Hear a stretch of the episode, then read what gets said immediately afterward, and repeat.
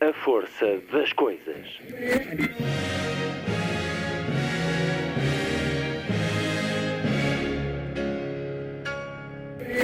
Welcome to the 109th last night of the proms.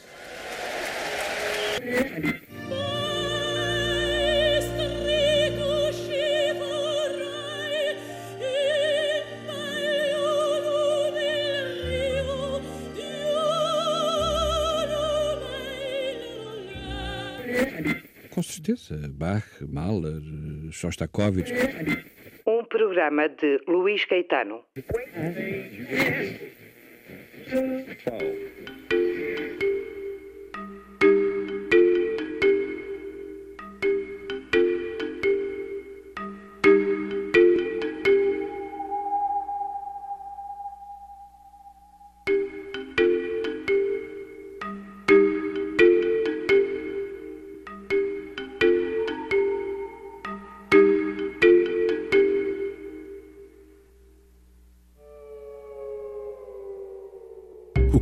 acontece no dia em que deixamos de fazer aquilo que sempre fizemos?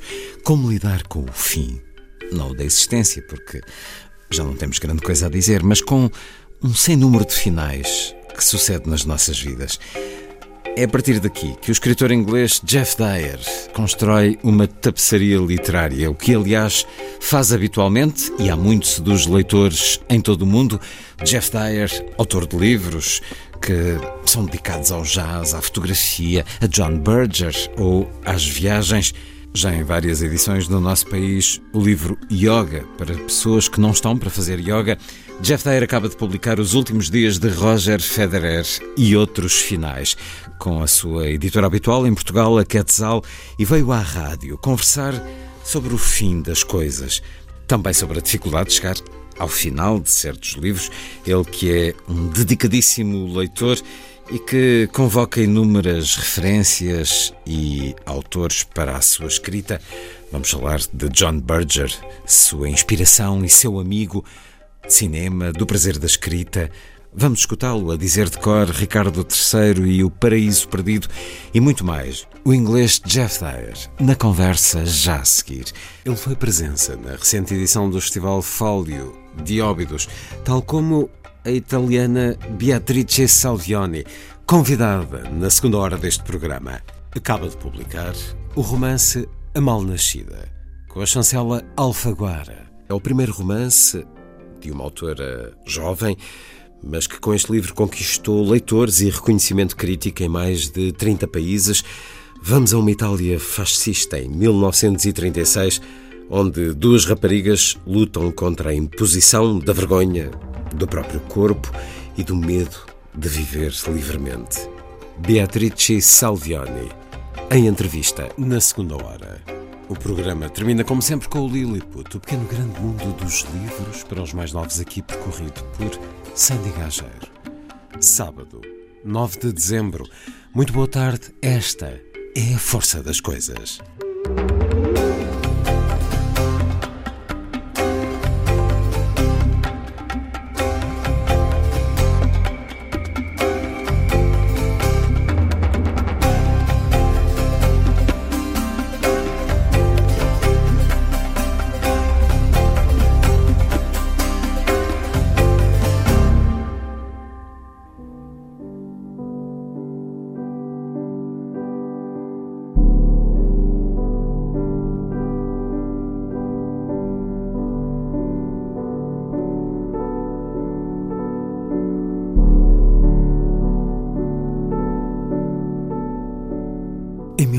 1972, durante uma expedição do prémio do Duque de Edimburgo, estávamos acampados algures no Gloucestershire, uns oito miúdos da escola secundária, quando ouvimos as notícias pela rádio.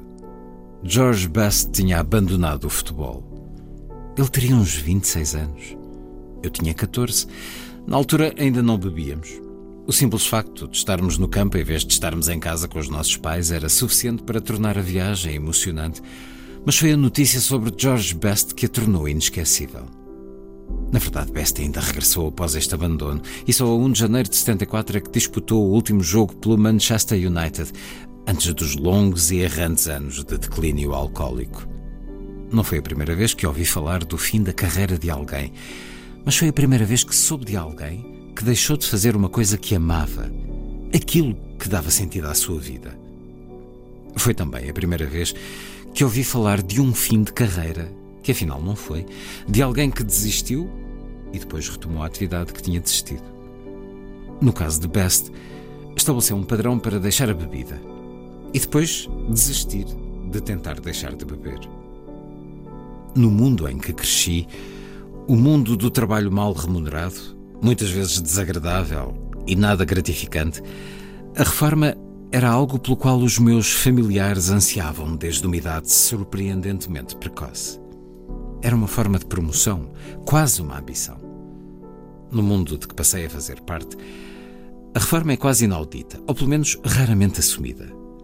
Quem se reformou, quem já não consegue escrever ou descobre que é impossível publicar o que escreveu, guarda-o para si guarda o manuscrito para si, porque ninguém o quer. E seja como for, se parte do trabalho for estar sentado numa cadeira em casa com os pés para cima a ler, a diferença entre trabalho e reforma é imperceptível, mesmo que se comece a ler com uma manta sobre os joelhos.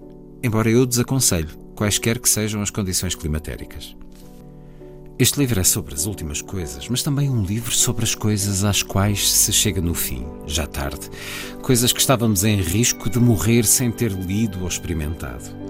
Por isso, é possível que à última hora, à medida que o prazo para fazer mudanças se aproxima, eu acrescento uma secção de notícias de última hora ou um push-fácil sobre como, ao contrário do que foi dito na página 103, finalmente consegui ler os irmãos Karamazov Todo Proust ou O Homem Sem Qualidades.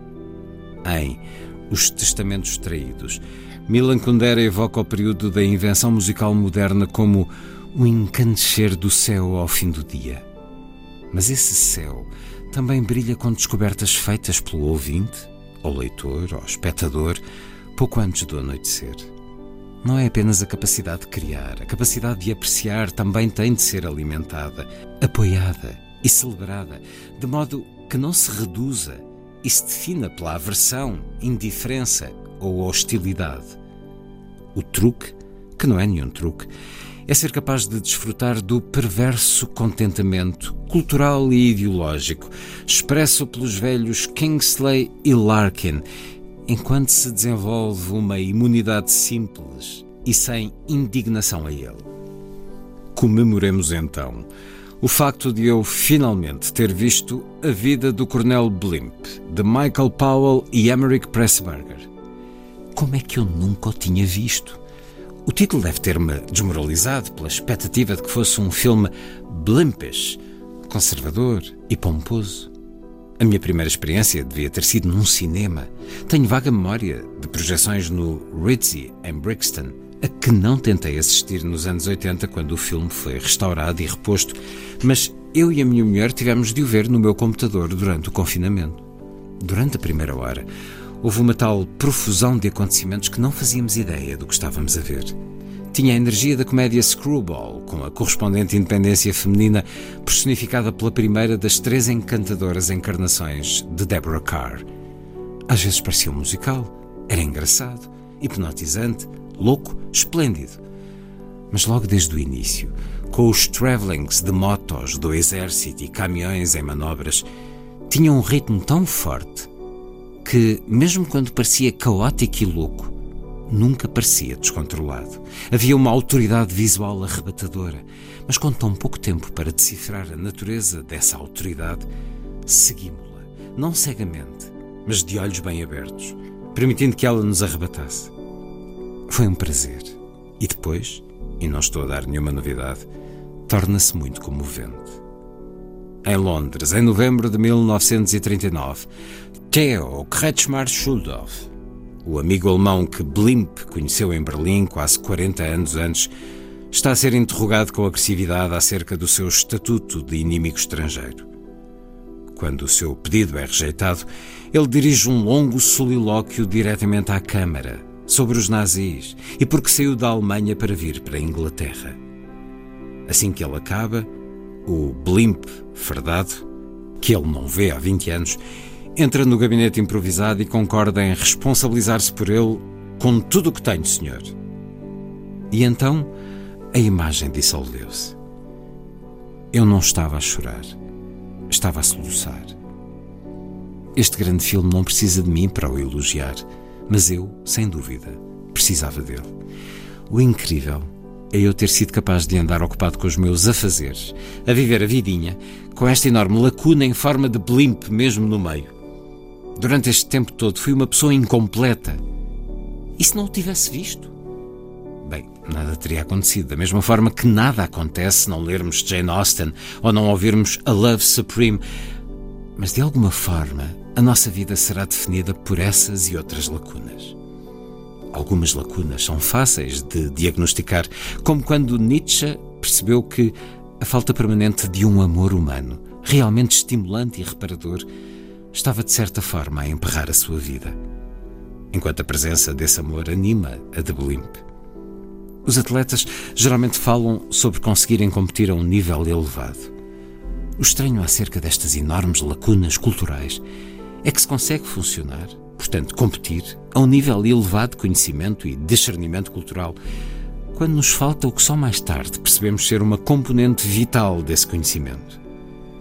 Eu devia ter visto Blimp anos antes, mas faz algum sentido, julgo eu, vê-lo numa idade próxima da idade do próprio Blimp no início e no fim do filme.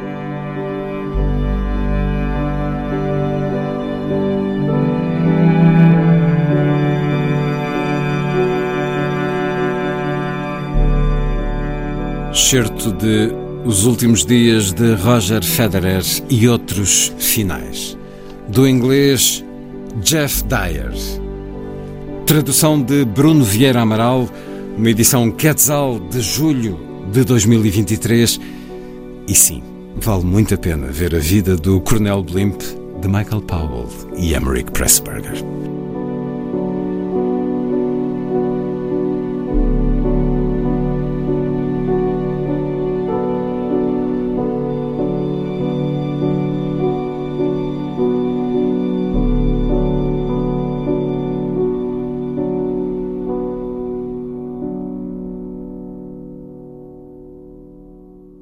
Os últimos dias de Roger Federer e outros finais que a Quetzal acaba de publicar, depois de já nos ter dado ao longo dos anos yoga para pessoas que não estão a fazer yoga, com uma nova edição agora na coleção de viagens Terra Incógnita e também Areias Brancas, e há outros livros de Jeff Dyer publicados no nosso país.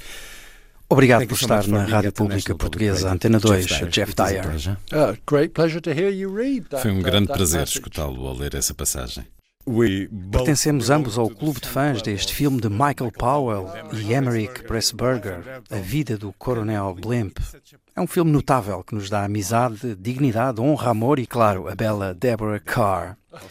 Esta é uma das razões porque a vida é tão especial as tantas e diferentes coisas maravilhosas que ainda não conhecemos, ainda não vimos, ainda não sabemos. Já viu o filme, entretanto, no grande ecrã? No, but I have seen now the red shoes for the first time on the big screen. Also by the Arches? Uh, yes, exactly. And não, ainda não vi a vida do Coronel Blimp na tela do cinema. Vi, entretanto, os sapatos vermelhos pela primeira vez no grande ecrã. Também pelos The Archers. Exatamente, e é incrível. Há uma sequência lá no meio que parece um videoclipe da Madonna, tão à frente do seu tempo. E as cores, aquele vermelho super saturado. Adorava ver o Coronel Blimp no grande ecrã porque Powell e Pressburger têm um grande sentido do que é mágico, da maravilha, do espaço cinematográfico em grande escala.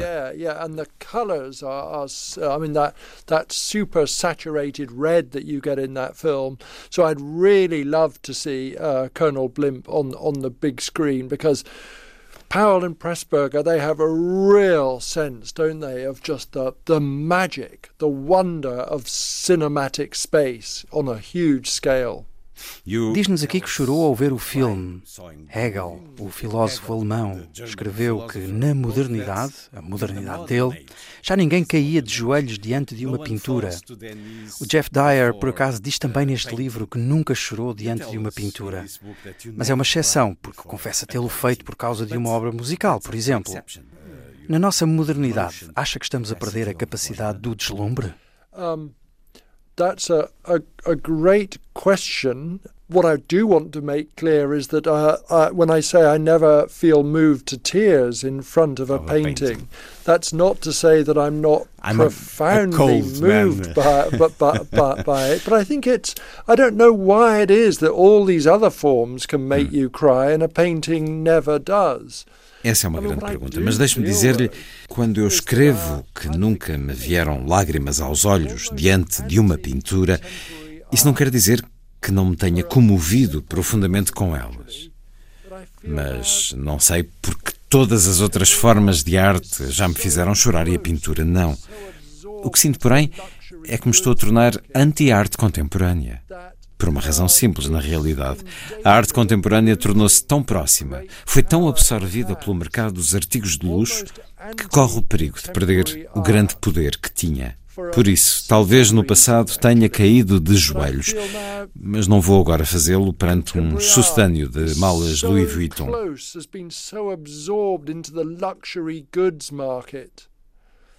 that um, it's in danger of losing that great power it has.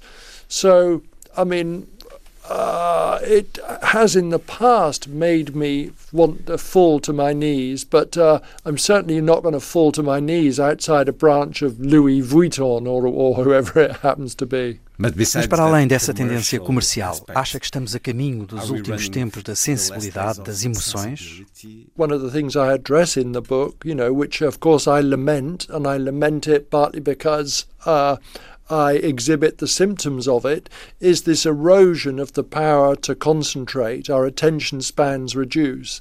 And as we know, you know, you need a considerable span of attention if you're not going to just become impatient with Henry James, let's say. Uma das coisas que refiro no livro, lamentando, é a crescente erosão da capacidade de nos concentrarmos, a atenção cada vez mais reduzida. E como é sabido, precisamos da capacidade de concentração, senão tornamos impacientes com Harry James, digamos. Acho que continuamos a ter a capacidade do deslumbre. Mas as pessoas querem o deslumbre instantâneo. Da mesma forma que as pessoas que vão de mochila para o sudoeste asiático à procura da luz querem uma iluminação, mas instantânea, como se ela fosse tubos de Natal com confetes. scene in Southeast Asia, people like the idea of enlightenment, but they want instant enlightenment. They want enlightenment that's going to come in the form of a, a sort of chemical version of a Christmas cracker, let's say. A conversa com Jeff Dyer, os últimos dias de Roger Federer e outros finais. E isto está relacionado com o que escreve a certa altura, de que na vida de um homem, especialmente se tiver adquirido um certo grau de respeitabilidade, é essencial que se preserve alguns traços de como via o mundo aos 14 anos que traços dessa idade permanecem em si, Jeff Dyer?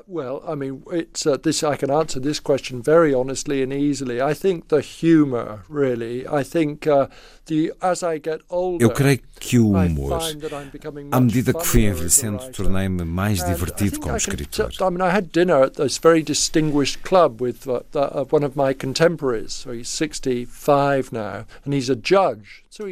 Recentemente jantei num clube muito distinto com um dos meus contemporâneos. Ele terá 65 agora. É juiz, por isso é uma pessoa eminente. Mal entrei nesse clube privado de cavalheiros em Londres, vi e ouvi o meu amigo e achei-o muito eminente, de facto, e sério.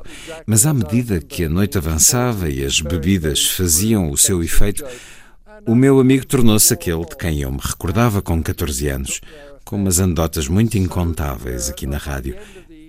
Eu gostei muito de o ver assim. Tudo é melhor que a pomposidade, toda essa preocupação com o estatuto. É essencial não nos levarmos demasiado a sério. Isso não é a mesma coisa que dizer que não nos devemos entregar com grande seriedade ao trabalho e àquilo de que somos responsáveis. So the year, uh, by the end of the evening, he really did end up exactly as I remember him when he was 14. Very, very crude, basic jokes. And uh, I like that very, very much. So it's that thing. I mean, I think anything is better than being pompous or, I mean, it's a way of being before these kind of concerns about status and stuff had a, had a, had an effect on you. And crucially it involves not taking oneself seriously I think which is not to say that one doesn't apply oneself to the work with great seriousness. Mas o Jeff Dyer refere-se ao teenager dentro de nós não à criança dentro de nós é diferente Yeah, it's yes, different. that's right. Yes, exactly. Because when you're a, a teenager, you're starting to get a sense é verdade, porque na adolescência procuramos ter uh, noção de quem somos. Mas há uma simplicidade ou crueza que eu sempre preferi à sofisticação. Eu sou muito capaz de ser amigo de pessoas que não têm qualquer sofisticação ou qualquer refinamento, mas não sou capaz de ser amigo de pessoas que não tenham sentido de humor. I'm quite capable of being friends with people who have no sophistication and refine, refinement at all. I'm not capable of being friends with anyone who has no sense of humour. Sempre mantendo as emoções e a sensibilidade. Diz-nos também que qualquer manifestação de comportamento civilizado tem o poder de o fazer comover, O que é que esta análise diz de si próprio? I uh, don't know, except I'm aware that uh, you know uh, I'm increasingly I'm increasingly astonished at when I see displays of uncitizenly behavior. Confesso que não sei. A não ser que cada vez mais me sinto estupefacto com comportamentos grosseiros e com a falta de cidadania. Não sei porque me comovo tanto com o civismo mas sei que me choca a sua ausência. Uma espécie de orgulho pela humanidade, porque vê a coisa certa, a honra, a dignidade? Yeah, I don't know. Actually, I, this is this is such a great conversation. Não sei, mas agrada-me esta conversa. A dignidade é uma daquelas palavras que eu às vezes sinto que enfim, olhe, pense nas fotografias dos anos 1930 de Dorothea Lange. E pense que naquelas fotos há pessoas em risco de serem reduzidas à sua dignidade. Eu sou muito apreciador do humor trapalhão e do slapstick, a comédia. Ficaria muito satisfeito que alguém me acusasse de falta de dignidade. Isso iria rechaçar na minha indiferença that somebody said of me that oh that man has no dignity at all. That wouldn't be that would be water off a duck's back, as they say. Este é um livro atravessado por vários finais, por vários últimos dias, últimos trabalhos, últimas palavras e por entre tudo isso, Bob Dylan, Jack Kerouac, Roger Federer, pois claro, mas também Boris Becker e muitos outros tenistas, D.H. Lawrence, Nietzsche, Beethoven, Adam Zagajewski, que tive o gosto de receber neste programa, John Berger, Turner, Henry James, Don DeLillo, Louis Glick, The Doors, lesões causadas pelo ténis e o festival Burning Man, muitas histórias aí passadas e também a Covid-19. Então é assim que os seus livros começam, com um tema, uma ideia central, com o sentido de último, neste caso, Absolutely. And as you're aware, there's been so much work done on late style, the late period in people's hmm. works. Mm. And it goes back, I think, to that foundational essay by Adorno, Late Style in Beethoven. And in Beethoven's case, of course, Beethoven's late works are his last works. But then we can think of examples of people, Coltrane would be one, whereby he died at this sort of arbitrary point, and his last works are actually what really would be his middle phase. Coltrane didn't have a late phase. Absolutamente. E como sabe, já tanto foi escrito sobre os últimos períodos, o estilo das fases finais do trabalho de vários criadores. Presumo que possamos relacionar isso com um ensaio fundador de Adorno sobre o estilo final de Beethoven. No caso de Beethoven, podemos identificar com clareza as suas obras finais, mas podemos pensar noutros. John Coltrane, por exemplo, quando ele morreu, os seus últimos trabalhos correspondiam a uma fase intermédia da sua vida. Coltrane não teve uma fase final. E podemos pensar em escritores cujas obras finais foram, na realidade, há as suas primeiras obras. Aqueles que escreveram um livro e desistiram depois disso. Por isso foi muito interessante ver o momento em que o fim começa. look at the moment when the end begins, and several things about that. One, the end often begins a lot sooner than we think. And also, then there's this question of what do you do after the end? You know, you give up, as Boris Becker did, playing tennis at this ludicrously young age, and then he has to think, what am I going to do now? And of course, rather kind of humorously, one of the very first things he did was to judge a wet t shirt contest. Well, that's okay for a Wednesday afternoon, but what are you going to do on Thursday? Judge another one? Há aspectos curiosos. O fim tende a começar muito mais cedo do que nós pensamos. E há também a questão de o que fazer depois do fim. Desistir, como Boris Becker fez, ele que começou a jogar ténis numa idade tão jovem. Mas depois chegou essa pergunta: o que vou fazer agora? Com sentido de humor, uma das primeiras coisas que Boris Becker fez quando deixou o ténis foi ser jurado num concurso de Miss T-shirt molhada. Bom, isso está muito bem para um final de tarde, de quarta-feira, mas o que é que se vai fazer na quinta? Ser jurado noutro concurso do género?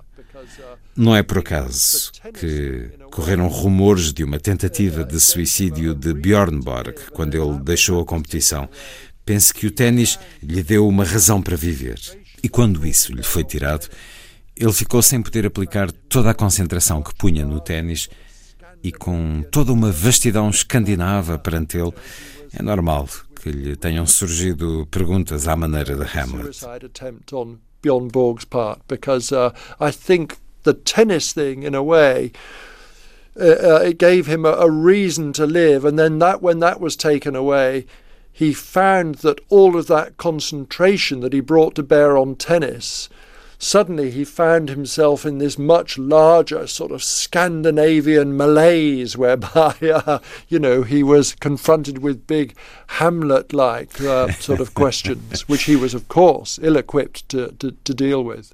A sua entrada nos 60 ajudou a escolher esta temática? Sem dúvida nenhuma. Yeah, yeah. Mas os 60 são os novos 45. Yes, well, there's that, yeah, but, um, you know, it's. Uh, Yeah, um, it's it's one of the things you know. So I I'm in this sort of position where I'm still I. It's a funny thing when I was writing this book because I was thinking, my God, I'm at, I'm really, you know, I've still got it. I was feeling really, in athletic terms, I was feeling very, very fit and mentally strong and all this kind of stuff. But also, I was very conscious that when I was writing about or diagnosing, as it were, the conditions of some writers in their 60s, I was conscious that the reader might be thinking that I wasn't looking out of a window at these people, but instead I was holding up a mirror to my own. Enquanto escrevia, uh, ia pensando: meu Deus, eu ainda tenho cá dentro o que é necessário. Em termos atléticos, senti-me em forma, mentalmente forte também e tudo isso. Mas ao mesmo tempo, estava muito consciente que, ao fazer um diagnóstico da condição de muitos escritores aos 60 anos, para os leitores, eu estaria não a abrir uma janela para as vidas deles, mas a contemplar-me em espelhos. Porque reflito muito sobre como uma entusiasmada vida criativa aos 60 anos é por vezes uma exposição óbvia para o leitor de um evidente declínio. No meu caso, se isso aconteceu, eu também não me dei conta. E há ainda um sintoma dessa decadência aos 60 anos que é o escritor cair na tentação de uma espécie de karaoke de si próprio. Parece-me que quanto mais original e distintivo se é, maior a tentação de o fazer. Hemingway é o exemplo clássico de quem caiu no karaoke de si próprio. I suppose I should also mention another very common symptom of somebody continuing in uh, into their 60s is falling prey to self karaoke. I mean, it seems to me that the more distinctive and original a stylist you are, the greater the temptation to fall into that is. I mean, Hemingway was a you know a classic example of somebody who fell prey to self karaoke. No seu caso, pensa em novos começos, coisas novas, ou cada livro é esse novo começo? Yes, you know, I think that I mean I don't want to blow my own trumpet, but I think my case is slightly different to a novelist who writes more or less different versions of the same book. Um, because I found that, you know, obviously I've written about many different subjects, but that's, you know, that's Bem, não quero ser juiz em causa própria, mas sinto que o meu caso é diferente de um romancista que vai escrevendo versões mais ou menos semelhantes do mesmo livro.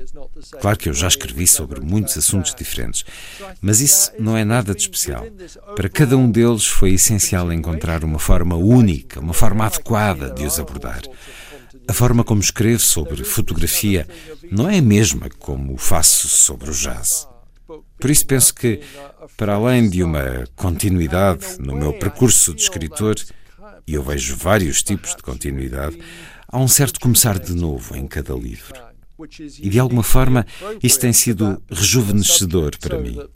the way I write about photography is not the same way in which I wrote about jazz. So I think there is there's been within this overall continuation of the, the writing career, and I can see there are all sorts of continuities. There is this kind of thing of each book being a, being a, a fresh start, and in a way, I feel that's kind of, that's that's perhaps re- been rejuvenating for me each time. Writing Escrever é sempre um prazer? No, not at all. It's uh, particularly at first writing a book, I find it very, very painful and difficult and can't do it for very long.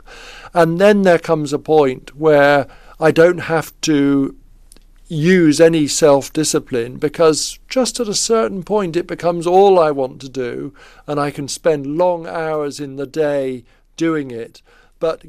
Não, de forma alguma. Antes de começar um livro, a tarefa surge-me penosa, muito difícil. E Não me sinto capaz durante muito tempo. E depois chega um ponto em que já não preciso de autodisciplina, em que o que quero é escrever e tenho o dia todo para isso. Atingir esse ponto é difícil, mas quando lá chego, sinto-me numa espécie de estado de graça ou de franca satisfação, pelo menos. E outro aspecto que quero sublinhar. A minha mulher veio comigo a Lisboa, mas não está connosco aqui no estúdio. Ela é a melhor testemunha em relação aos 23 anos em que estamos casados para confirmar que ando a dizer que estou acabado como escritor praticamente desde o dia em que nos conhecemos. E nesse período, julgo que escrevi oito livros. She would be a good witness to say that in the 23 years we've been married, I've been saying I'm finished as a writer from almost the time that we met. And in that time, I've written about eight books, I think. Considera-se um contador de histórias, Jeff Dyer? No, very, very definitely not. It's one of the Não, definitivamente não. Uh, um dos meus problemas enquanto escritor é que não consigo pensar em tramas ou histórias. Por isso não me considero um contador de histórias. E a verdade é que, tipicamente, nos meus livros, veja, é interessante, este meu livro, Os Últimos Dias de Roger Federer, foi criticado por ter falta de uma estrutura. E como escritor, eu assento sempre numa estrutura para garantir as traves e os pilares que habitualmente são necessários para uma história. Neste livro, a estrutura, que é uma alegada falta de estrutura, é uma componente essencial no seu efeito estético. So in this book, I think the structure, the structure of this allegedly unstructured book is really a crucial part of, uh, of, of its uh, uh, aesthetic effect. Se não tivesse contas para pagar, preferia ser apenas leitor em vez de também escritor? No, the two things. Uh, I think if you're, a, I think, I think being a writer is the very best way of being a being a reader. Actually, it's that it gives you an extra act, uh, active engagement with with the, with, with the text, and uh, you know, I think another Não, eu julgo que ser escritor é a melhor das maneiras de ser leitor. Dá-nos um compromisso ativo com o texto. E outra coisa, falamos sobre o que fazer depois do fim da atividade de uma vida. O que fazer em vez disso? Afortunadamente para mim, creio que não saberia fazer algo diferente. Não posso parar de escrever e regressar ao meu trabalho de corretor na bolsa ou de médico. Nunca tive nada alternativo para onde voltar agora. Todos os meus ovos estão no mesmo cesto. A escrever ou fazer nada. E sei quão atrativa é a ideia de não fazer nada, especialmente quando nos comprometemos a trabalhar no duro, mas estou bastante familiarizado em como não fazer nada conduz rapidamente a uma receita para terríveis depressões. I've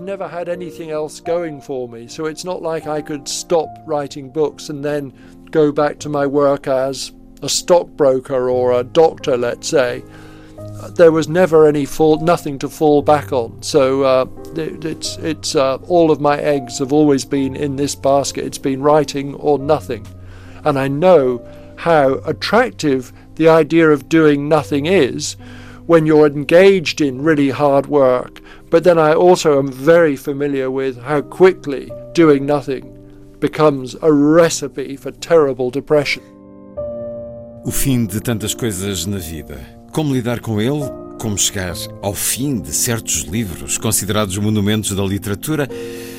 mas que nos adormecem em dois minutos, a descoberta da paixão da leitura numa casa onde não havia livros, a relação forte com John Berger, a descoberta recente do blues e muito mais. Na segunda parte da conversa com Jeff Dyer, um apaixonante escritor inglês que acaba de publicar no nosso país Os Últimos Dias de Roger Federer e outros finais. Ele que já nos deu, também com a chancela Quetzal, yoga para pessoas que não estão a fazer yoga, Areias Brancas e tem também publicado no nosso país um livro sobre jazz, tem por título, mas é bonito. Continuação da entrevista a Jeff Dyer para escutar depois da música.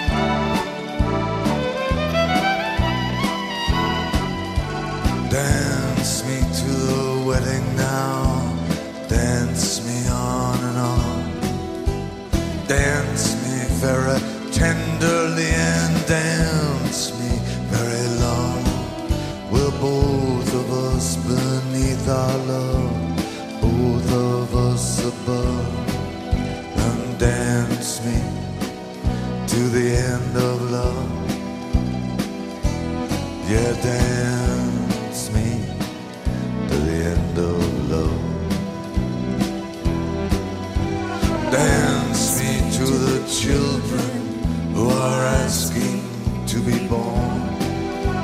Dance me through the curtains that our kisses have outworn. Raise a tent of shelter now, though every thread is torn.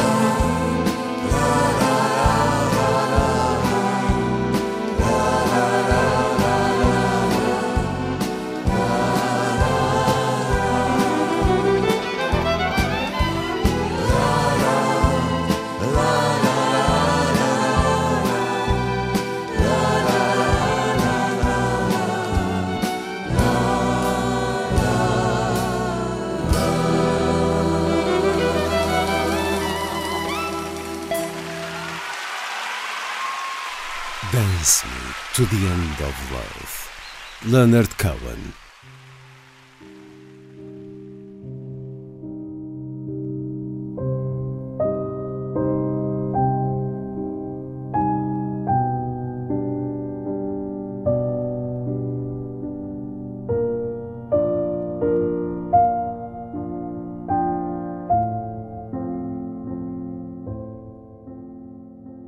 Mais um pouco de Os Últimos Dias de Roger Federer e Outros Finais, de Jeff Dyer, um subconjunto do tema mais geral da desistência neste livro.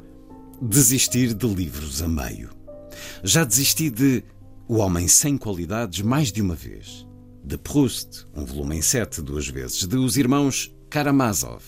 Acabei de verificar um recibo de 2012 de um restaurante em Bolonha. Estava preservado entre as páginas 80 e 81. Pensei que tinha feito melhor mais recentemente.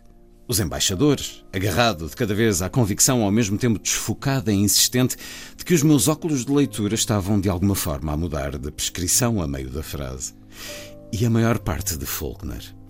Parece que li Luz em Agosto quando tinha 20 anos. Os apontamentos provam-no. Mas desisti de o reler ao fim de 50 páginas quando tinha 60 anos. O som e a fúria foi simples. Três páginas bastaram para me convencer de que jamais conseguiria. Acredito quando as pessoas dizem que o som e a fúria se torna fantástico quando se chega à segunda parte, ou de preferência, quando se lê tudo pela segunda vez. Mas o que raramente se ouve é como passar pela primeira parte da primeira vez. Quem me dera ter lido O Homem Sem Qualidades e todo o Dostoiévski quando tinha vinte e poucos anos. É estranho como era mais fácil ler livros difíceis quando se sabia menos sobre livros e sobre leitura. E também é curioso o estatuto de Dostoiévski. Todos concordam que é um dos maiores. Mas a melhor altura para o ler parece ser quando se está no final da adolescência, quando se está a formar o gosto através da experiência de ler escritores, como Dostoiévski. Dizemos que nos afastamos de certos escritores e livros à medida que crescemos, à espera no centeio ou artigo 22, mas talvez eles assinalem como as marcas da altura na ombreira da porta da nossa casa da infância, até que ponto nos ajudaram a crescer para além de nós próprios. Além de levar os irmãos Karamazov em várias viagens ao estrangeiro nos últimos 20 anos, fiz questão de não levar outros livros, como forma de me forçar a concentrar neste. Mas a única coisa que essa tática me obrigou a fazer foi procurar uma alternativa na escassa e excessivamente cara secção de língua inglesa da livraria mais próxima em Bolonha. Parece cada vez mais provável que vá para a campa sem nunca ter experimentado os irmãos Karamazov. Aqui nos diz que as coisas mudam à medida que envelhecemos, mas há livros que nunca conseguimos ler. Será que há barreiras que ocasionalmente se ultrapassam e conseguimos mesmo levar por diante uma dessas leituras? Como estão as coisas com os irmãos Karamazov?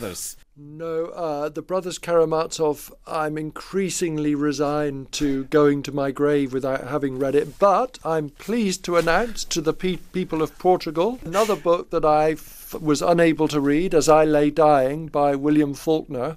I was able to read it, but to be honest, uh, I did have to keep looking up in Wikipedia to see what was happening and work out which of the Não, já me conformei que at levarei ainda por ler os irmãos uh, Karamazov uh, para a minha campa. Mas tenho o prazer de anunciar ao povo português que consegui terminar um outro livro que jamais tinha sido capaz de ler.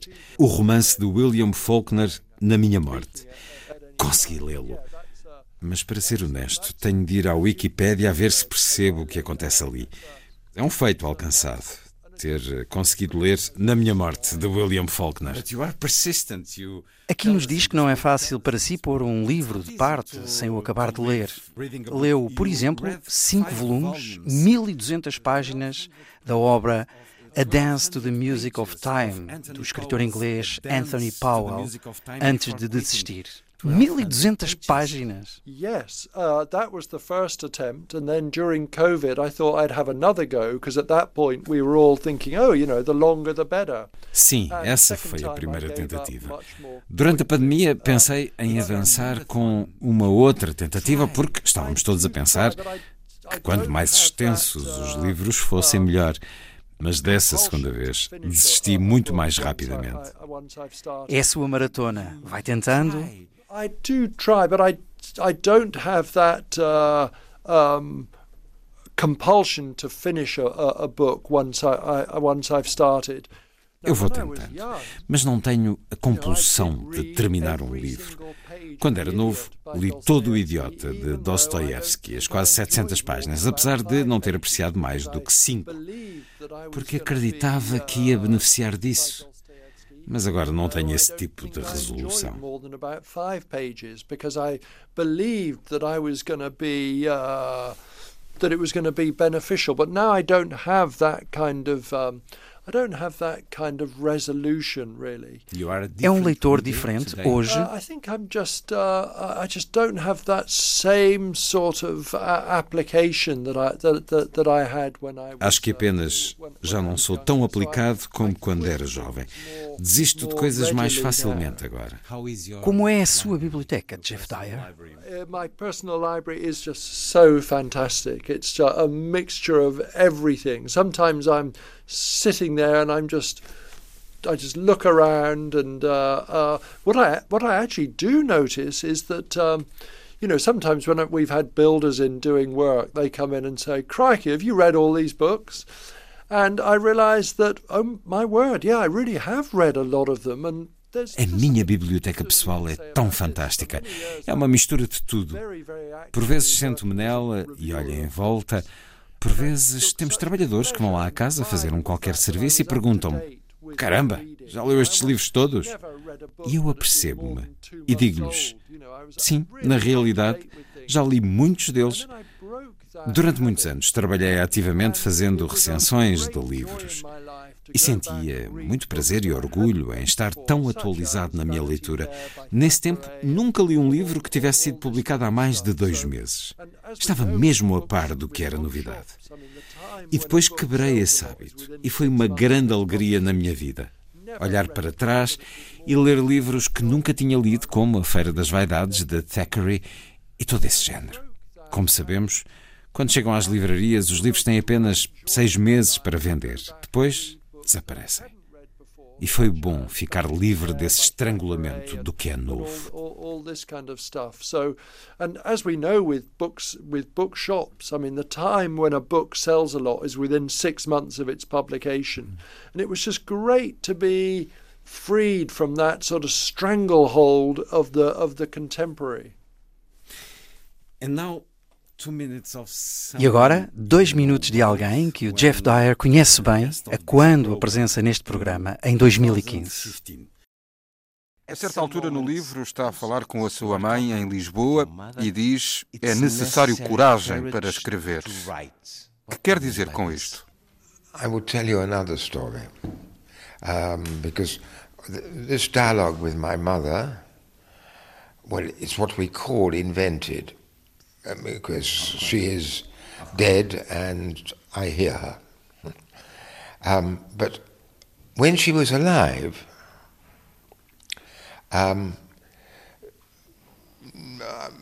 doing my, I did what I wanted. I was very, very independent. Eu conto-lhe outra história, porque este diálogo com minha mãe é inventado. Ela está morta, mas eu ouço-a. Mas quando ela era viva, eu fazia o que queria, era muito independente. E saí de casa, tinha 16 anos, mas antes disso fui mandado para colégios internos, por isso, na realidade, vi pouco dela. Ela era uma cozinheira maravilhosa. Ganhava dinheiro a fazer bolos e sobremesas para vender, mas era também uma grande leitora. Lia imenso e pouco antes de morrer, nos seus 90 anos, ela disse-me, quando eu estava sentado ao lado dela a conversarmos, ela disse-me: Sabes, nunca te contei isto, mas quando estava grávida de ti, e tu foste o meu primeiro filho, eu não sabia se teria um rapaz ou uma rapariga. Eu desejei, desejei do fundo do coração que este filho que ia nascer se tornasse escritor. I wished in my heart that this newborn person would be, would be a writer. Ok, nasceste tu, um rapaz, okay, e eu respondi-lhe: Mas tu nunca me contaste isso? Ah, Ela disse: Claro que nunca te contei, não te queria influenciar, mas agora que já escreveste mais de 20 livros, agora conto-te. E então eu perguntei-lhe: E leste esses livros? Ela respondeu: A maior parte não. Porquê? Disse eu. Porque não queria ficar desapontada, respondeu ela. E não estou desapontada agora. And then I said, uh, and uh, did you read them? And she said, uh, mostly not. Why? I said. Because I didn't want to be disappointed, she said. Uh, and I think I'm not disappointed now.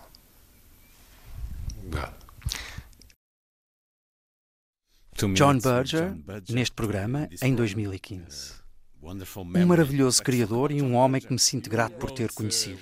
O Jeff Dyer conviveu muito com John Berger. Ao seu primeiro livro deu o título de Modos de Dizer, aludindo ao livro de John Berger, Modos de Ver e refletindo sobre o trabalho dele.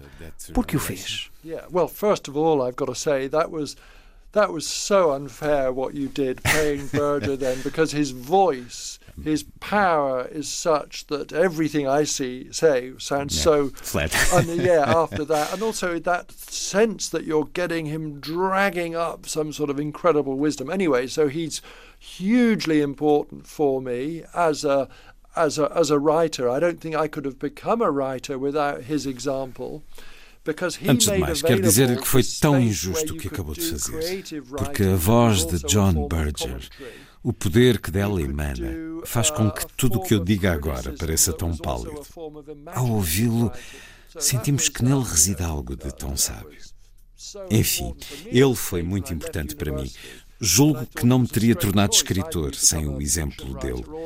Porque John Berger criou este espaço onde a escrita criativa pode ser também a do ensaio, da opinião, a crítica, a imaginação, a escrita criativa, a encontrarem-se na mesma forma. Foi muito importante para mim numa altura em que tinha concluído a universidade e me deparei com a escolha entre ser um autor de ficção ou crítico. Ele mostrou que havia um campo intermédio.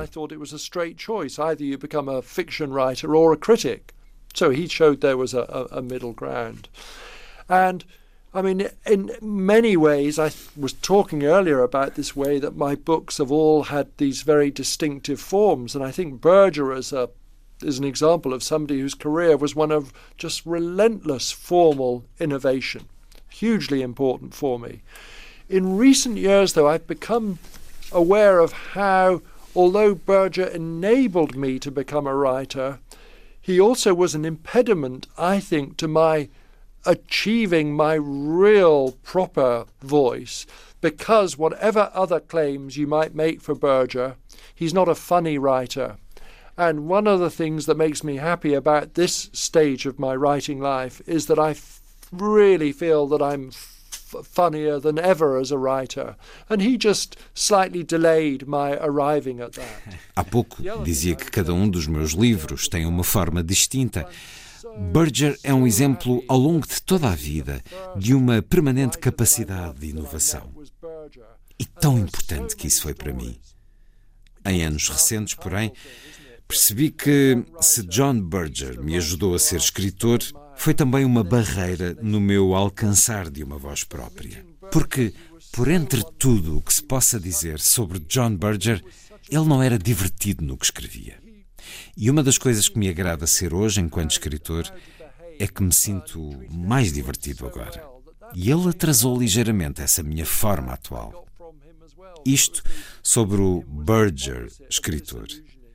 Mas eu fico tão feliz por o primeiro escritor que eu adorei conhecer ter sido John Berger. E tenho tantas histórias. Enfim, há quase esse arquétipo, não é? O jovem escritor que encontra o escritor mais velho ou o artista que tanto admira e depois a experiência é terrível. Mas conhecer Berger foi tão maravilhoso. Ele era como que a personificação de como ser e de como estar. Tratava toda a gente tão bem. Tentei aprender isso com ele também. Conhecê-lo foi o was such an embodiment of how how to behave, and he treated everyone so well that that became a sort of thing that I, I got from him as well. So it was the meeting him was the opposite of disillusioning. It was Ele tornou-se um amigo? Yes, exactly that. Yeah, and then my friends always used to joke because I was so passionate about Berger, and they they used Sim, to say, isso well, mesmo. Os meus amigos gozavam comigo por eu ser tão apaixonado por John Berger. Diziam que aguardavam o momento patricida em que eu mataria este pai. Mas ele nunca chegou. O meu amor e admiração por ele apenas aumentaram em cada ano que o conheci.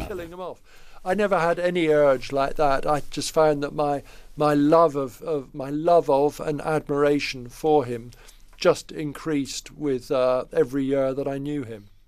Ele lia os seus livros, tecia-lhes críticas. He was always very, very nice about them, and he was even nice about the unbelievably boring book that I wrote about him, ways of ways of telling, you know, and that's why. Era muito simpático sobre eles. Foi ainda mais was. simpático em relação ao livro chatíssimo que escrevi sobre ele. Esse Ways of Telling, modos de dizer, que é um estudo sobre a obra de John Berger. Chatíssimo. Por isso quis dedicar-lhe o livro seguinte, sobre jazz. Porque nesse livro tentei ouvir música com a mesma intensidade com que ele via a pintura. E pensei que essa era uma homenagem que lhe podia prestar maior que o livro que escrevi especificamente sobre ele. Because I thought with that book I was trying to listen to music with the intensity that he looked at paintings. And I thought that was actually a much more appropriate tribute to him than the book that was explicitly about him. E era um homem muito poético. Jeff Dyer também nos fala de poesia neste livro. Os últimos dias de Roger Federer e outros finais. Milton, Tennyson, Shakespeare estão aqui. Sabe algum poema de cor? Yeah. Sei imensos de cor. O fim do paraíso some natural tears they dropped, but wiped them soon. The world was all before them. Where to choose their place of rest, and Providence their guide, with hand in hand and wandering steps and slow, through Eden they took their solitary way. I mean, wonderful. Thank uh, you. It's so you know, Paradise Lost is, you know, it's a bit of it is a struggle to get through, but it's mm. really it's worth it in the long run. And as I Também o Paraíso Perdido exige uma luta para o ler, mas vale a pena essa corrida de fundo. Eu ensino literatura e escrita na Universidade da Califórnia e tento que estes velhos livros pareçam cool, fixes aos alunos. Acabo sempre a citar Terence McKenna a propósito da expulsão do Éden por causa de comerem a maçã, que essa foi a primeira apreensão de droga de que temos conhecimento. Terence McKenna, uh, from Eden after they've eaten the apple. I always say what Terence McKenna said. That was the first drugs bust. Foi abençoado com uma boa memória. Well, it's in uh, it's in relatively good shape, but the thing is that when I sort of you know got turned on to literature, um, you trained your memory. Yeah, and it wasn't, but it wasn't an act of. Um, uh, it didn't require. I mean, I just loved it so much, and there was so. I was aware that reading this stuff was giving me an extra responsiveness to to, to the world. Uh, but I couldn't articulate that responsiveness except by quoting other people. Está numa relativa boa forma. Sabe, quando me dediquei à literatura, uh, foi um ato de tanta entrega e paixão. Tive consciência de que aquilo que lia me estava a dar uma visão mais apurada do mundo. Mas não podia escrever-se sobre isso sem citar outros autores. Ao contrário de John Berger, que ouvimos há pouco dizer que a mãe era uma grande leitora, os meus pais não liam de todo.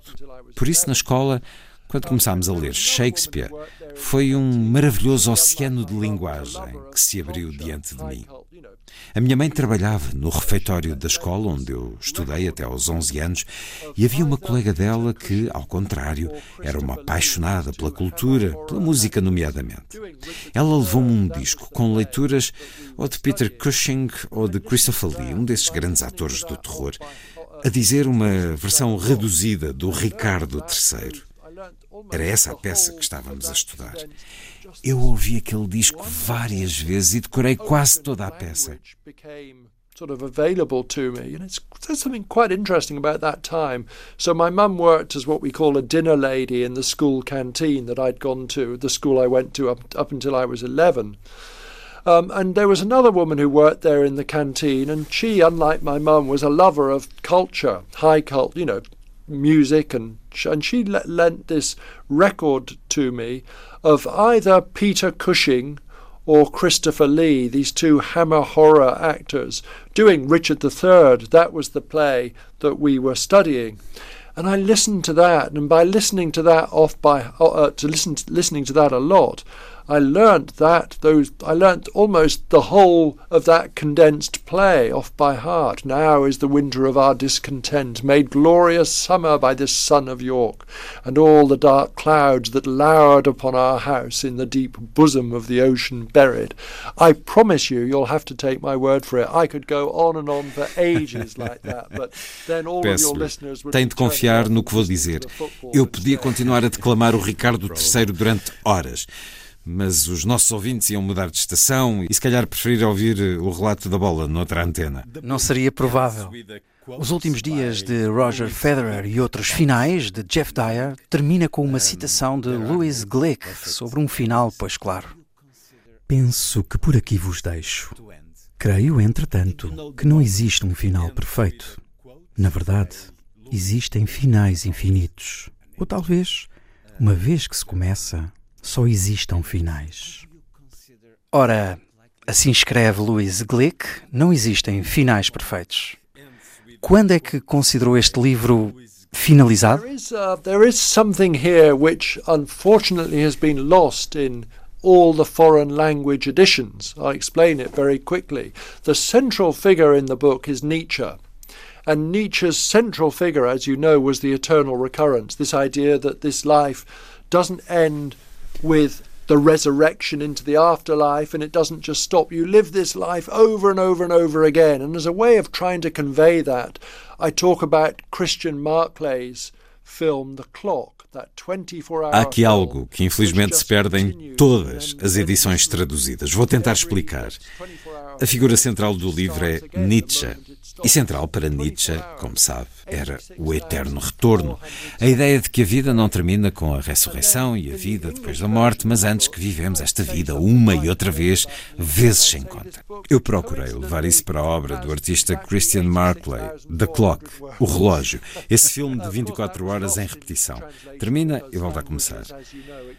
Ele tem 86.400 segundos, que é um dia. E na versão inglesa deste meu livro, a certa altura, a propósito de Nietzsche, eu digo que o livro tem, por coincidência, 86.400 palavras. É isso que se perde na tradução, porque as línguas expandem e contraem. And then in the English version of the book, I'd say something right at the end about Nietzsche, and I say this book, which coincidentally has exactly 86,400 words. of course, that was lost in translation because languages, as you know, expand and contract like a sort of accordion or something. But uh, I, one other thing I would say is that. Um, my books tend not to be comprehensive studies of things. So, in the history of photography, I felt I didn't need to cover every photographer in a way that you would be obliged to do if you were doing an encyclopedia of photography. So, Mas, acima de tudo, os meus livros não procuram ser estudos muito compreensivos das coisas. Quando escrevi uma história da fotografia, não me senti obrigado a falar de todos os fotógrafos, como o faria se se tratasse de uma enciclopédia. Por isso, também aqui não tive que me dedicar a todo o tipo de finais, de fins que poderia encontrar, o que seria impossível de qualquer forma. Acho que está aí quase tudo o que eu queria dizer. Mas como Nietzsche é a figura central no livro e como ele não resistia a acrescentar epílogos e pusfácios, senti que o livro tinha de ter um epílogo, acrescentando algumas coisas que pensei ou vivi depois de ter acabado de o escrever. Por isso, contrariando Nietzsche, quebrei a espécie de selo hermético do eterno retorno. I felt the book had to have a kind of epilogue, uh, just adding a few, a few things that occurred that had occurred to me, as it were, after the book had come to an end. So, in a way, contrary to Nietzsche, I broke that hermetic seal of the eternal recurrence. Jeff Dyer, os últimos dias de Roger Federer Há também tanta música neste livro. Dê-nos uma sugestão para escutar. I would love to do that because like many English people I was put off the blues by Eric Clapton. I mean a surprising number of people in England really hate Eric Clapton. I'm I'm one of them. Um, so the blues, I was aware of it and I liked the blues as an element in jazz, you know, so I could recognize the bluesy sort of elements in all sorts of pieces. And I liked it when blues was in the title, blues for a reason. When will the blues leave? You know, all this kind of stuff. Anyway, but that sort of traditional Mississippi blues I never really got into. Com todo o gosto. Como muitos ingleses, eu também fui afastado do blues por Eric Clapton. Há um impressionante número de pessoas em Inglaterra que odeia Eric Clapton. Eu sou uma delas. Comecei por contactar com o blues enquanto elemento do jazz. Reconhecia-o em várias obras de jazz. Gostava quando os títulos incluíam a palavra. Mas nunca tinha entrado bem naqueles blues típicos do Mississippi. E há uns poucos anos, um amigo que vive no Mississippi deu-me algo que ele definiu como trance blues, tocado por R.L. Burnside e Junior Kimbrough. É um acorde repetido infinitamente, em estilo muito trance. É maravilhoso porque R.L. Burnside e Junior Kimbrough tocavam numa tasca, em lugares manhosos. Iam tocando esta música ao longo dos anos, até que na década de 90, quando já estavam com 50 ou 60 anos, foram descobertos. E já numa idade de ocaso, perceberam que havia um público vasto para eles. Porque, como se recorda, os anos 90 foram os anos da música trance e techno, com essas repetições. E ali estavam eles, a pré-história do trance. Endlessly repeated, and it's very, very trance-like. And the rather wonderful thing is that both of them, R.L. Burnside and Junior Kimbrough, they were playing in their juke joint, this kind of these cr- crummy little places.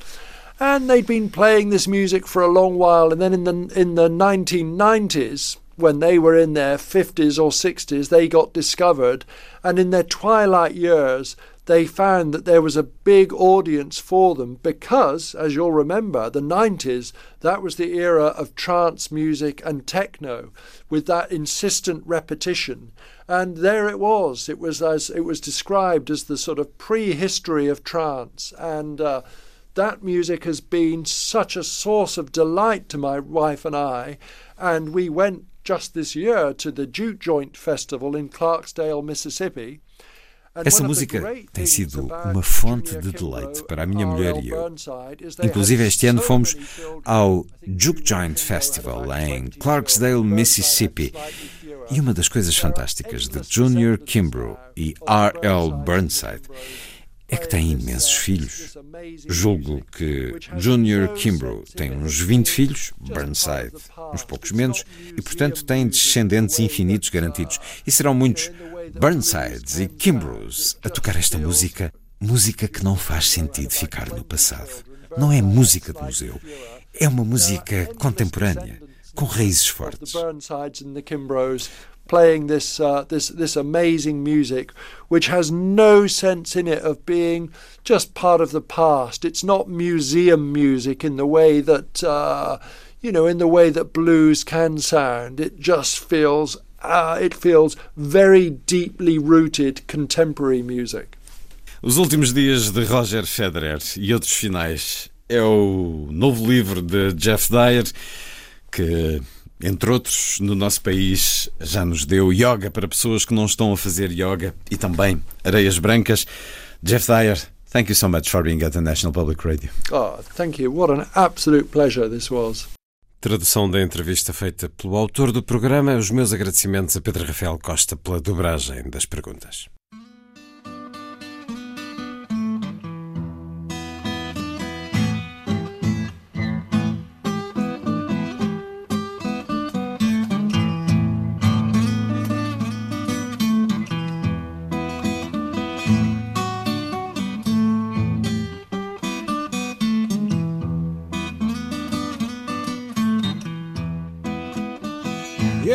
Went home last night.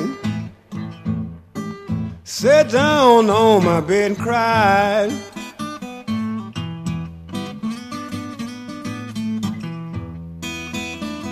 Yeah, and I went home last night. Sat down on my bed and cried.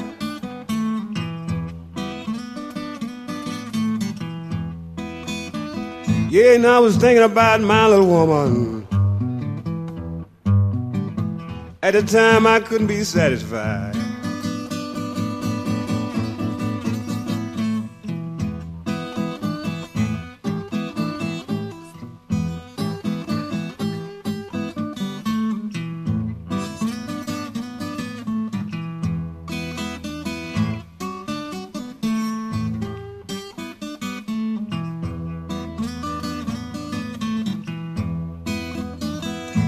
Know, the nightmare jumped on me. Well, Lord, they rode me all night long.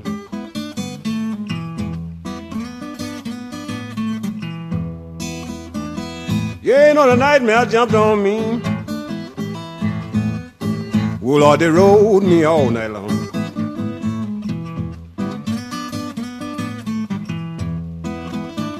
Yeah, now I woke up and find nothing but a dream, oh Lord.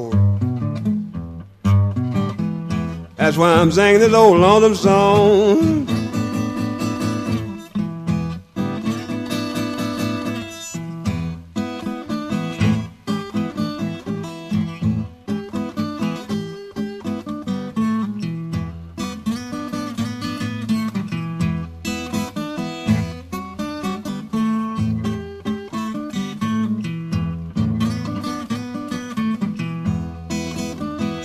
Don't care when you go, little one. I don't care how long you stay. I don't care when you go, little one. I don't care how long you stay.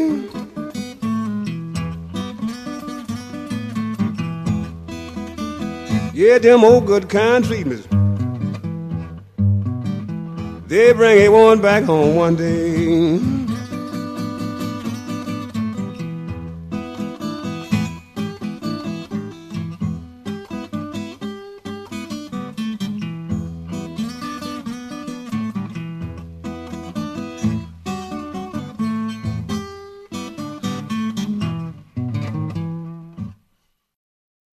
Música Agosto, do escritor inglês Jeff Dyer. Escutamos Nightmare Blues, de R.L. Burnside. Agora, Lonesome in My Home, Junior Kimbrough.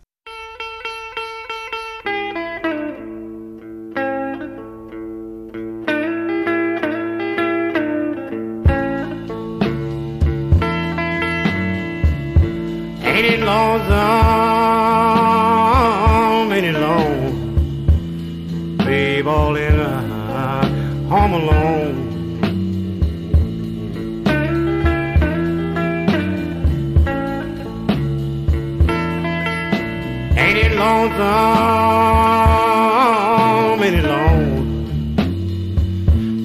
Babe, all in my home alone.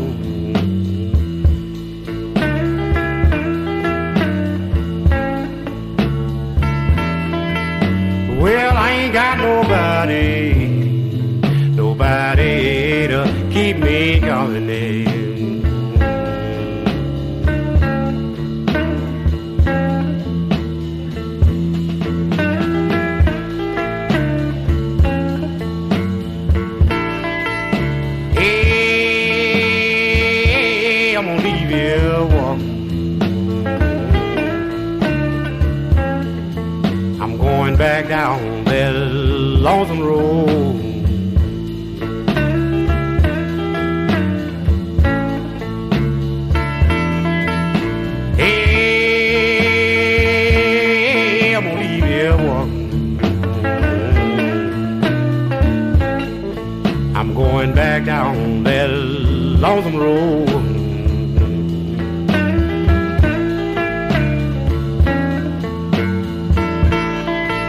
Well, I ain't got nobody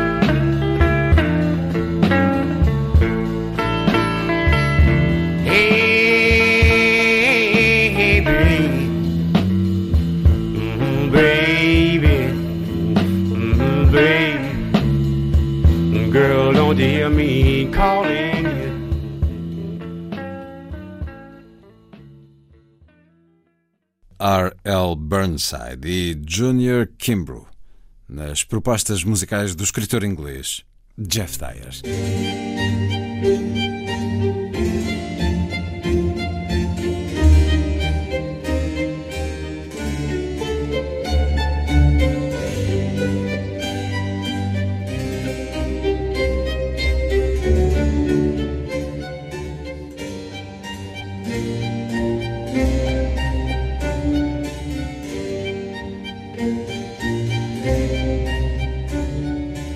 Força das coisas.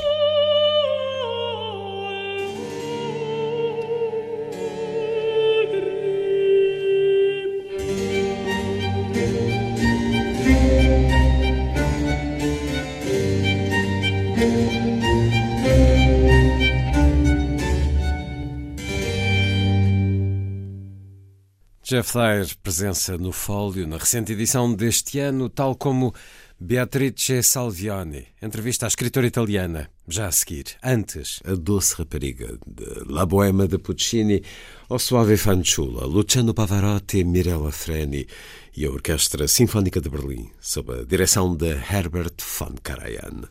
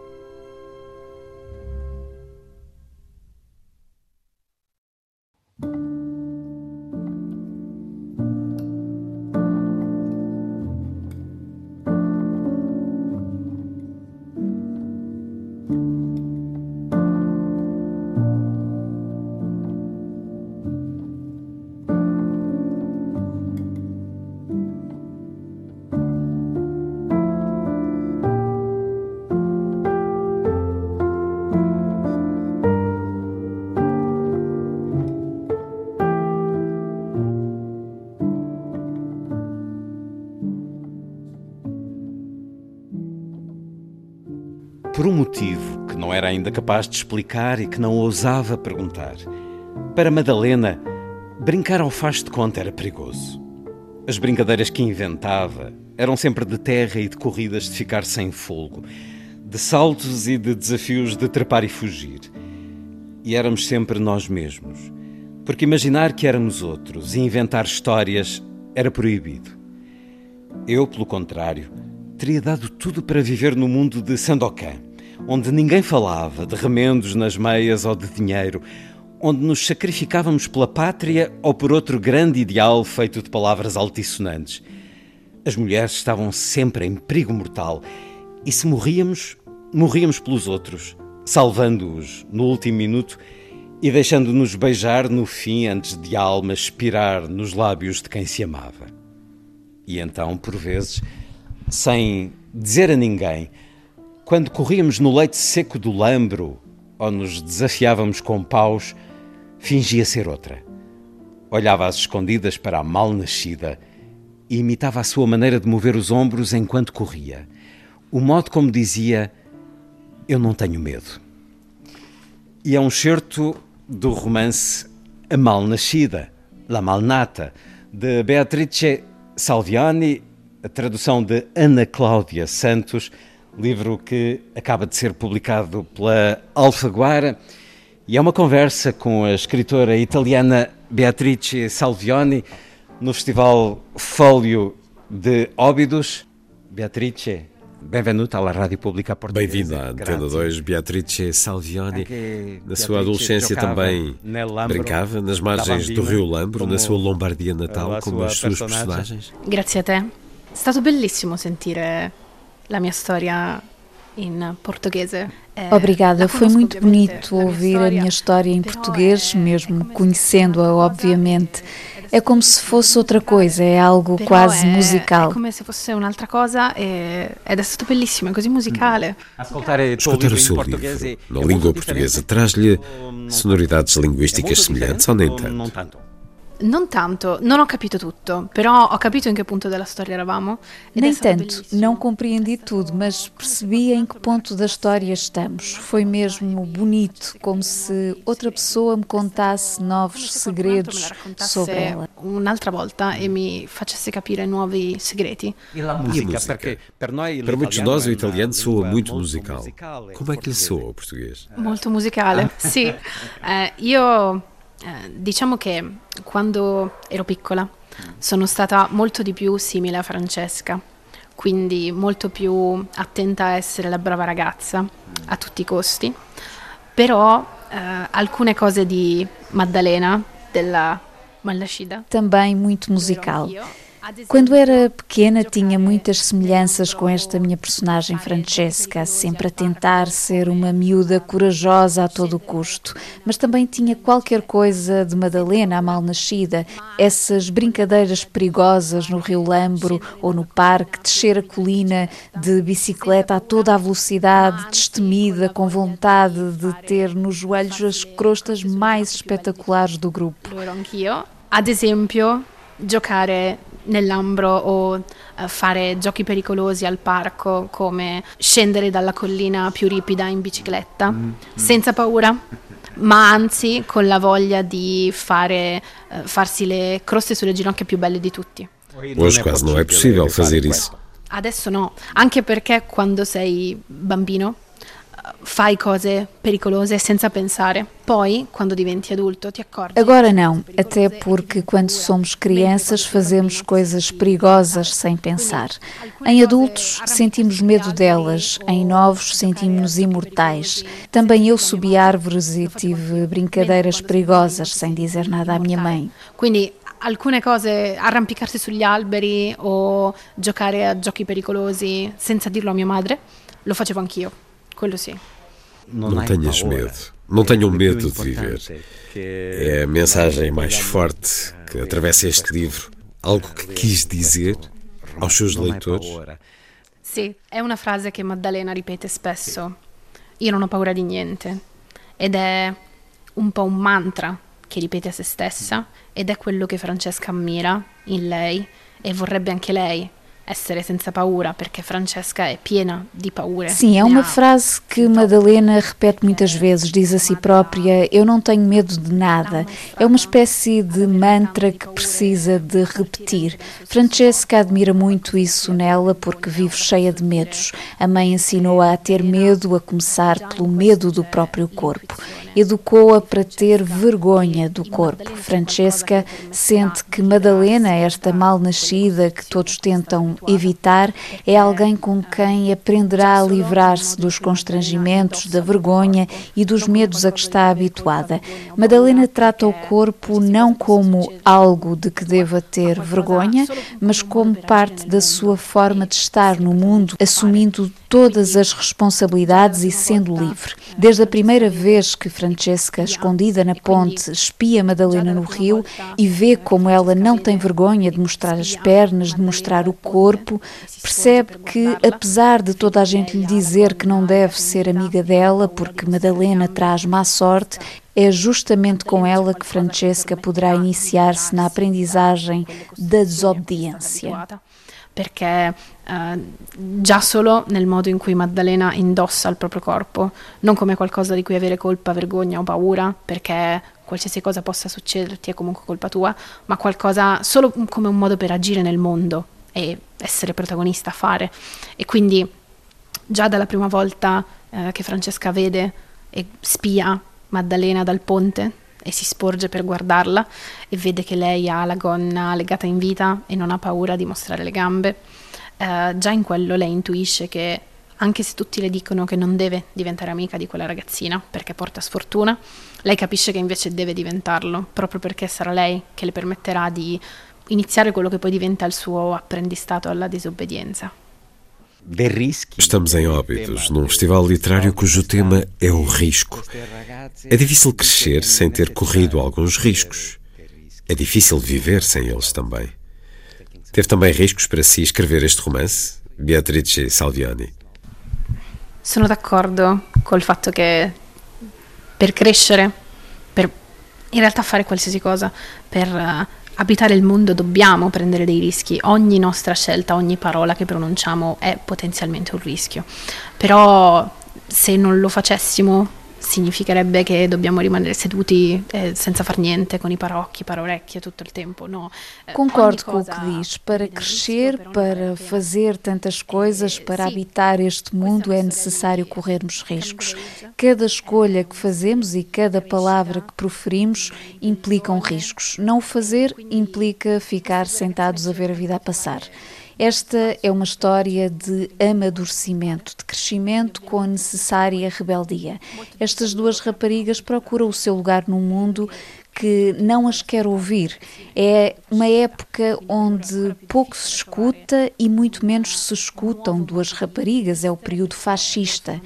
É difícil para elas afirmarem a sua forma de estar no mundo porque já nasceram naquele mundo, cresceram durante o fascismo, rodeadas da ideia de que aquela era a única realidade possível. Ser diferente é um desafio e torna-se o objetivo delas. Madalena aprende com Francesca que vale a pena pôr-se de pé e levantar a voz por aquilo em que acredita, e isso, claro, com riscos tremendos. Quanto a mim, bom, tudo implica um risco e escrever uma história é sempre um salto no escuro, nunca sabemos o que poderá acontecer. Eu sempre tive vontade de escrever. Há uma chama cá dentro que obriga a isso. Não me preocupei com o que viria depois, mas apenas com a história que tinha necessidade de escrever. Depois se veria, mas tinha esperança de encontrar pessoas que acreditassem nela e isso aconteceu. Tive sorte. Estou a ser lida e isso deixa-me muito feliz. Ogni cosa è un rischio e scrivere una storia è sempre un salto nel vuoto, non sai cosa può succedere. E io ho sempre desiderato, ho sempre sentito il bisogno di scrivere, quindi innanzitutto credo che quando ti approcci a una storia o alla scrittura, innanzitutto ci sia un po' una fiamma che hai dentro e il bisogno di scrivere, quindi eh, non ne puoi fare a meno. E poi quindi non pensi esattamente a cosa succederà pensi che innanzitutto quella storia ha bisogno di essere scritta e poi si vedrà. E ovviamente è sempre un rischio e speravo di trovare persone che se ne prendessero cura e credessero nella storia e così è successo. E sono stata anche fortunata a incontrare le persone giuste che hanno permesso a questa storia di essere letta, mm. quindi sono felicissima. Um romance escrito aos 25 anos, com uma tremenda recepção em vários países, ele implicou uma preparação específica, nomeadamente de escrita criativa? Uh, diciamo che c'è questo pregiudizio sulla scrittura che non si possa insegnare, che è un privilegio solo di qualche genio in una torre d'avorio. Uh, e semplicemente sì, l'ispirazione che ti fa scrivere, però non è vero. Uh, Innanzitutto ovviamente serve una sorta di um, tensione verso la narrazione, Sim, há alguns preconceitos em relação ao ensino da escrita criativa, como se a escrita literária fosse apenas privilégio de alguns gênios nas suas torres de marfim. Mas não é apenas a inspiração que leva à escrita, há também uma tensão perante a narrativa. A necessidade de escrever não se ensina, mas é possível aprender as maneiras como uma história pode ser contada. Não ficamos surpreendidos quando um premiado chefe pasteleiro diz que estudou durante muito tempo a sua arte. Porque é que ficamos surpreendidos se um escritor disser a mesma coisa? Como dizia o polaco Grotowski em relação ao teatro, não pode haver espontaneidade sem estrutura. É possível aprendermos com alguém a gerir a escrita como um músculo, treiná-la uh, dessa forma, por isso fui para uma escola onde isso se treina. Eu que desde criança sonhava escrever. Quando descobri a escola Walden, em Turim, de Alessandro Barico, esperei acabar o ensino médio e a universidade. Cresci e, com uma estrutura mental e leituras mais amadurecidas, entrei nessa escola. Fiquei muito contente, ajudou-me muito. Escrever é um ato solitário, mas é importante confrontar-nos com outras pessoas, até porque são as outras pessoas que permitem que uma história viva. Como dice Grotowski. per il teatro, sembra non c'entrare niente, ma giuro che c'entra, eh, non può esserci spontaneità senza struttura. Ed è vero anche per la scrittura. Eh, avere qualcuno che eh, ti dice ciò che va o non va, o ti aiuta a gestire la scrittura proprio come un muscolo per allenarla, è, è essenziale. E quindi sì, ho frequentato una scuola di scrittura e ho in realtà sempre voluto scrivere fin da quando ero bambina. Sembra banale, ma è così. E quando ho scoperto che esisteva una scuola di scrittura, la scuola Walden a mhm. Torino, ho capito che dovevo andarci. Ho aspettato di crescere eh, perché ho scoperto quando ero alle scuole medie che esisteva questa scuola. Però sono contenta di aver aspettato perché dovevo maturare anch'io, quindi ho fatto tutto il mio percorso accademico, anche l'università e sono andata poi anche con una struttura mentale, letture più mature e sono contenta. E quindi sì, mi ha, mi ha aiutato molto anche perché eh, non, per la scrittura serve anche il momento di solitudine, ovviamente, e di scrittura, ma non è qualcosa che puoi fare da solo, è nel vuoto, ma è importante confrontarsi sempre con altre persone e sono anche le altre persone a permettere che una storia poi viva. Quindi uma espécie de ginásio Walden para jovens escritores. E quem foram os escritores que a fizeram escritora? Beatrice Salviani. Beatrice. Quanto tempo abbiamo? Cercherò di essere breve, ti dico quelle che mi vengono in mente uh, più così. Um, adoro tantissimo uh, short stories, racconti. E alcune mie, dei miei idoli sono Alice Marrow, uh, che è appunto una scrittrice americana di racconti che riesce a evocare l'epicità nel quotidiano e mi piace tantissimo la sua cura per i dettagli e ho cercato di imparare da lei questo. È la stessa cosa in Amy Hemp, l'altra scrittrice di racconti americana, uh, che um, mi ha insegnato molto il, il non detto, ciò che sta tra le righe ed è un'arma fantastica. Bem, quanto tempo temos? Vou procurar ser breve e dizer os que me vêm à cabeça. Adoro short stories, contos. Alguns dos meus ídolos são Alice Munro, que consegue evocar a epopeia do cotidiano com uma enorme atenção aos detalhes, procuro aprender com ela e o mesmo em relação a Amy Ample, outra contista da América do Norte, esta dos Estados Unidos, que me ensinou muito sobre o não dito, aquilo que está nas entrelinhas, que faz o leitor descobrir por si próprio sem lhe dizer tudo. E depois adoro Fenólio ou Pavese, Natalia Ginsburg, são escritores italianos clássicos do século XX. E também gosto muito de Fernando Pessoa, que descobri recentemente, graças à minha editora, pelo qual me apaixonei. Salinger também. Gosto muito de histórias de crescimento onde os narradores são jovens, rapazes e raparigas. Contar uma história a partir desse momento, o tempo em que uma criança começa a intuir que tem de crescer de uma condição de vida imortal e de mundo infinito, o crescimento de forma paradoxal, provoca uma redução desse sentir. Tudo fica mais pequeno, menos vasto. Essa passagem é fascinante. Nesse momento fazem-se coisas impossíveis. Gosto de histórias que falam disso. Perché credo che sia un grande punto di vista per raccontare una storia. Per quel, quel tempo liminale in cui uh, sei ancora bambino o bambina e cominci a intuire che devi crescere. E paradossalmente quando sei bambino credi di essere immortale ed eterno e infinito e ti senti enorme e la vita è grande. E invece quando cresci devi rimpicciolirti, tu ti rimpicciolisci e anche il mondo intorno a te si rimpicciolisce e, e quel passaggio è affascinante e perché in quel momento puoi fare cose impossibili. E quindi mi piace molto raccontare di ragazzi e leggere storie che parlano di ragazzi. Beatrice Salvioni, jovem escritora italiana, satisfaça-me esta curiosidade. Eu gosto muito do livro Coração, de Edmundo D'Amicis, mas presumo que para muitos jovens leitores, italianos e não só, ele surja como uma obra de valores tradicionais, conservadores, algo antiquada.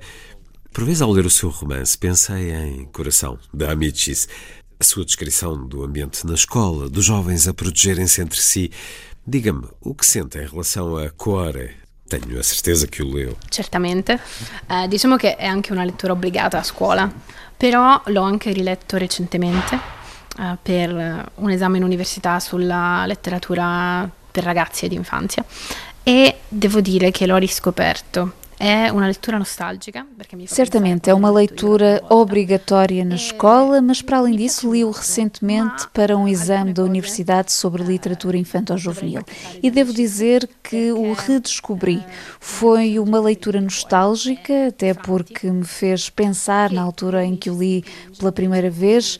Gosto muito, mas tenho críticas a fazer a Edmondo de Amicis, porque o meu personagem favorito é Franti, que o escritor coloca como menino mau, sem esperança, sem salvação. E isso é injusto porque não lhe dá outra oportunidade. São bons ou são maus desde o início, condenados ao destino desde a nascença. Isso não está certo, porque não tem frente e oportunidade para redimir-se. Para Amicis tal não existe. Culpo por isso. Não é justo, mas de resto é um grande clássico. O meu personagem preferido de cuore é Franti, che De Amicis dipinge invece come il ragazzo cattivo e senza speranza.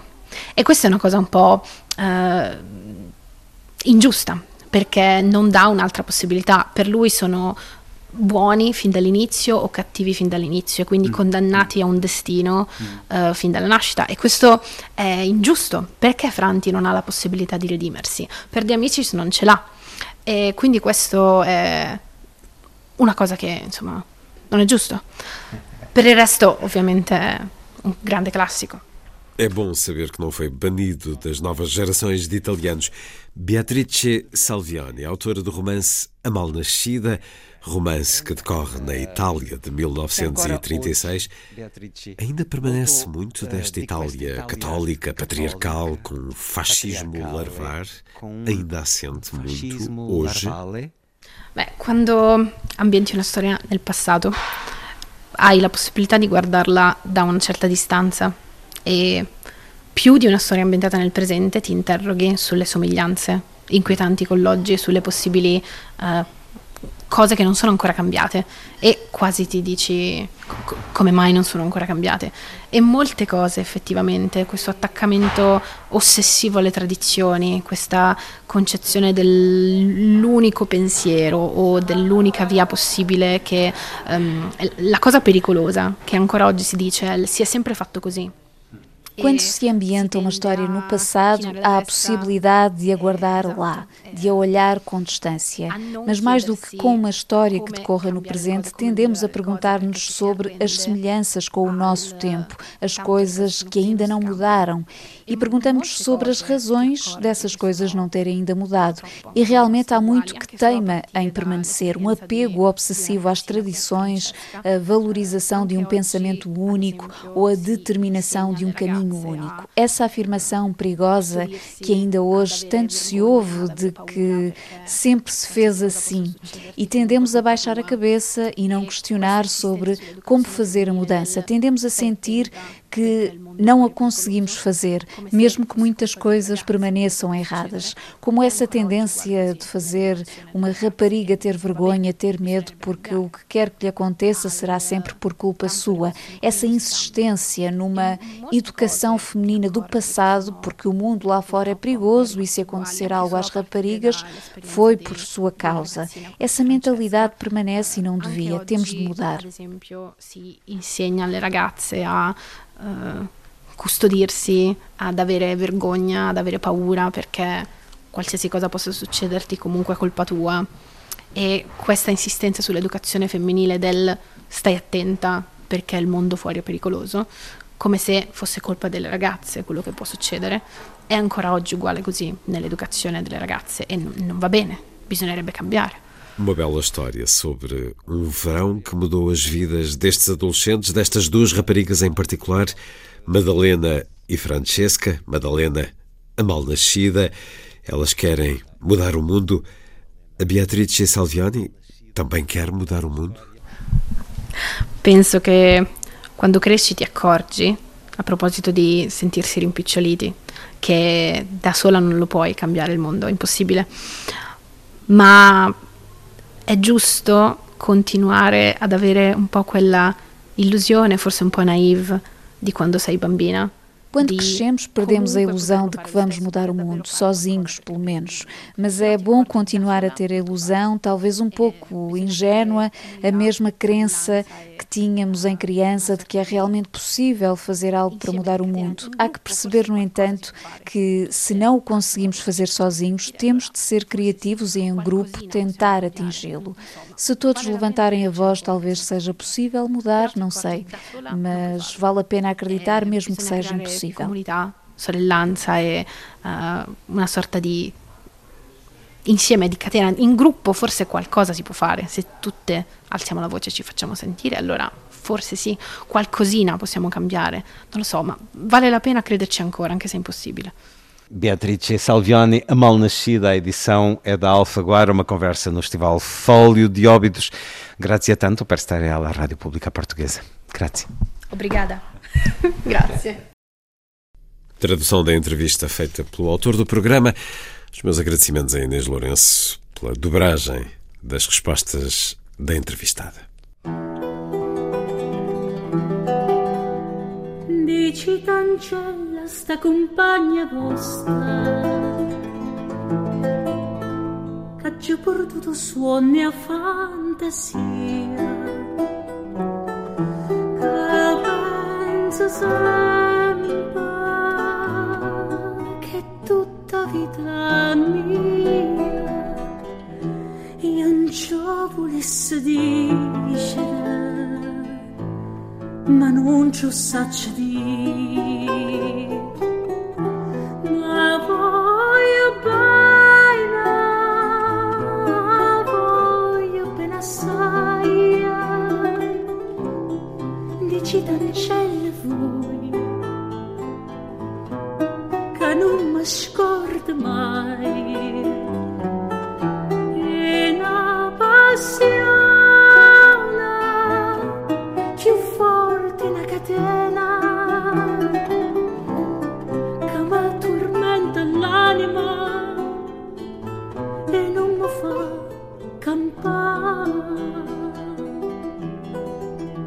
dici d'ancella che una rosa imaggia che assai più bella in una giornata sola.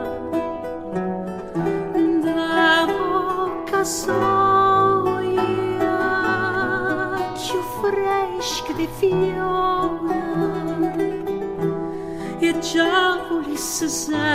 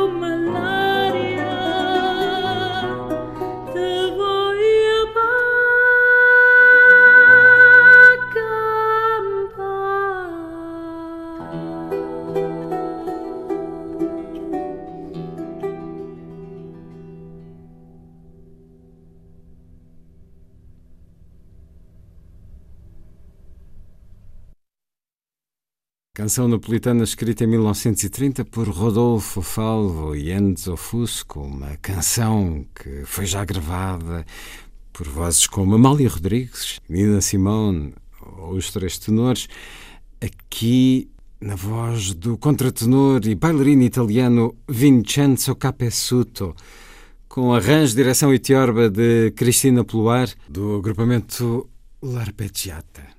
Discitancello Vui, uma desesperada declaração de amor de um homem à sua amada. A seguir, Lilliput é o pequeno grande mundo dos livros para os mais novos, percorrido semanalmente neste programa por Sandy Gageiro. Diz Lilliput. Lilliput, Lilliput, Lilliput. Lilliput, Lilliput. Lilliput. うん。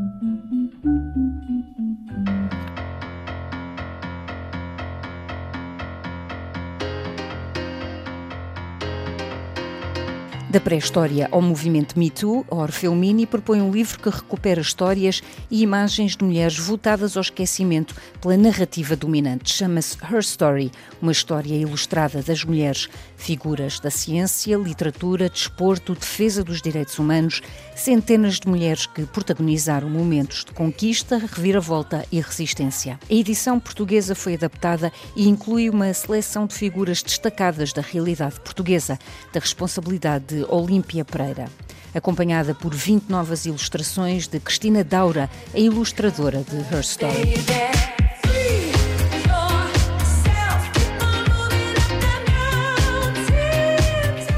Os textos foram escritos por Maria Bastaros e Nacho M. Segarra, são especialistas em história da arte, feminismo, ativismo, interseccionalidade, sexualidade e direitos LGBTQIA+.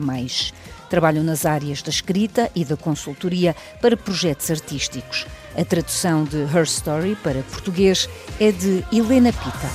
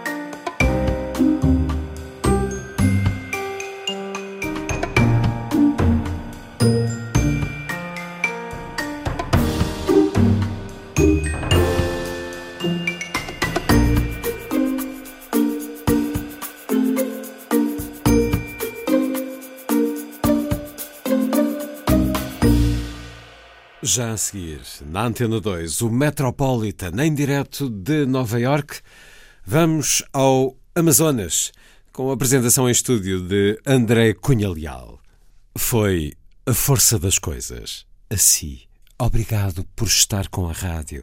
Bom dia, bom fim de semana.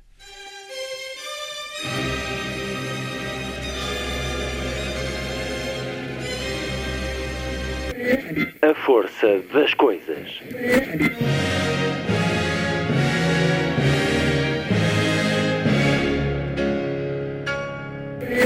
Welcome to the 109th last night of the proms.